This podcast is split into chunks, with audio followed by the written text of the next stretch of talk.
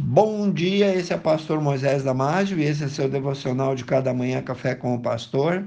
Hoje falando sobre o frasco de maionese e o café. As tarefas do dia parecem se acumular, não sabemos nos organizar, não sabemos onde começar, estamos muito ocupados e as 24 horas do dia não são mais suficientes. Para ganhar tempo, então, deixamos de orar, deixamos de ler a palavra, ou até mesmo de ir na igreja, como fazíamos antes.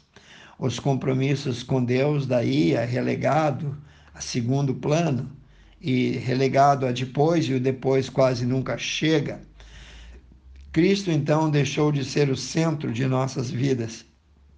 Assim mesmo, cavalcamos, esgravatamos desculpas, toda a culpa passa a ser do pouco tempo que dizemos ter.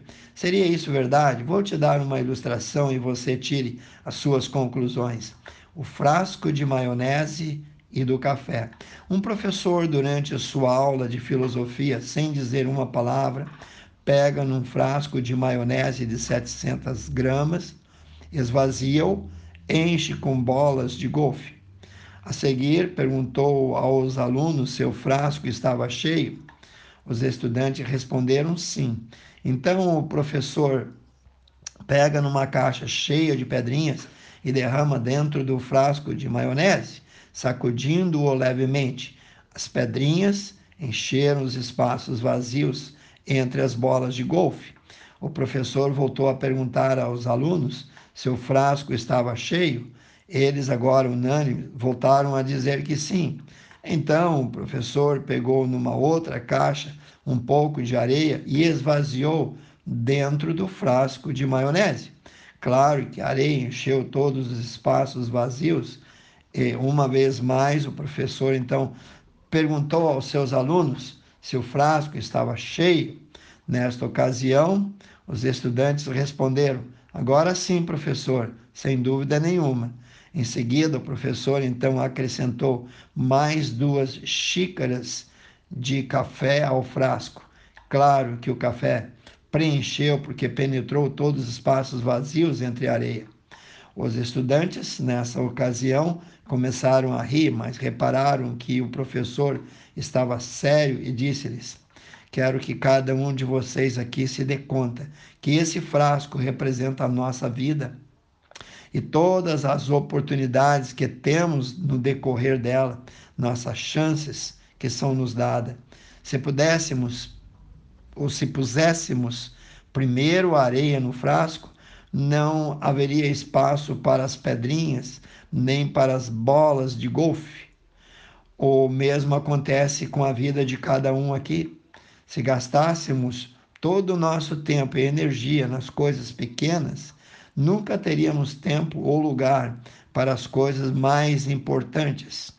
Preste atenção às coisas que são cruciais para a sua felicidade e ocupe-se sempre das bolas de golfe, primeiro, que representam as coisas que realmente importam na nossa vida.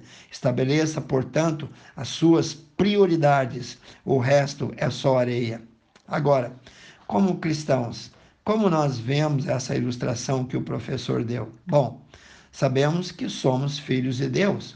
Ele é o Criador de tudo, criou cada um de nós, nos deu saúde, emprego, o nosso salário, nos deu habilidade de fazer com inteligência o nosso trabalho, criou o tempo que temos. A nossa salvação foi oferecida por Ele a nós. A palavra de Deus, a fé que defendemos, a nossa igreja, pela qual unidos e agregados podemos perseverar, praticar a ceia do Senhor e ter comunhão um com os outros como um só corpo e assim crescer, amadurecer e nos fortalecer juntos e muito, muito mais.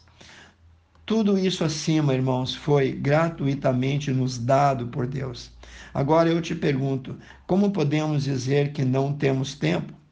Seria isso verdade ou meras desculpas?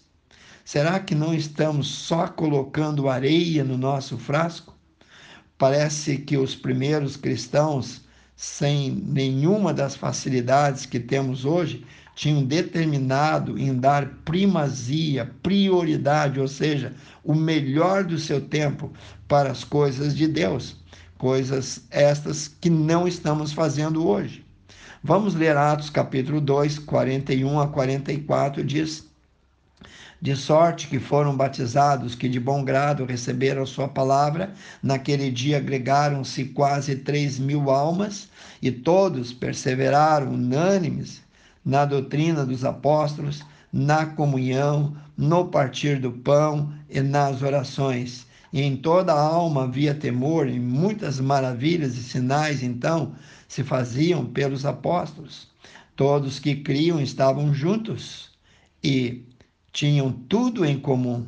Perseveraram unânimes todos os dias. Eu disse todos os dias no templo e partindo o pão em casa, comiam juntos com alegria e singeleza de coração.